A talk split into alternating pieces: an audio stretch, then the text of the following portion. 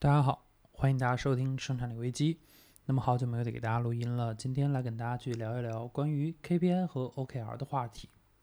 那么 KPI 是我们在工作当中常常会遇到的一个关键词，KPI 指的是关键绩效指标。而现在在各大企业当中，除了 KPI，反而我们现在用的更多的是 OKR。那这么二者有什么区别呢？一个比较典型的区别是在于。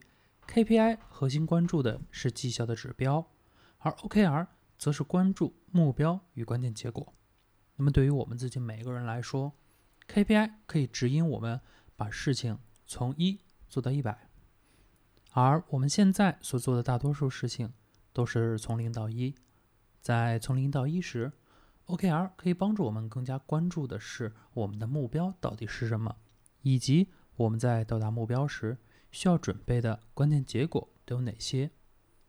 在我看来，对于如今的我们每一个人，使用 OKR 可以帮助我们更好的管理自己的工作和生活。只有当你的工作和生活明确下来一个特定的路径以后，才可以使用 KPI 来完成自己的生活目标。好了，关于 KPI 和 OKR，我们就只聊到这里。我们下一期再见。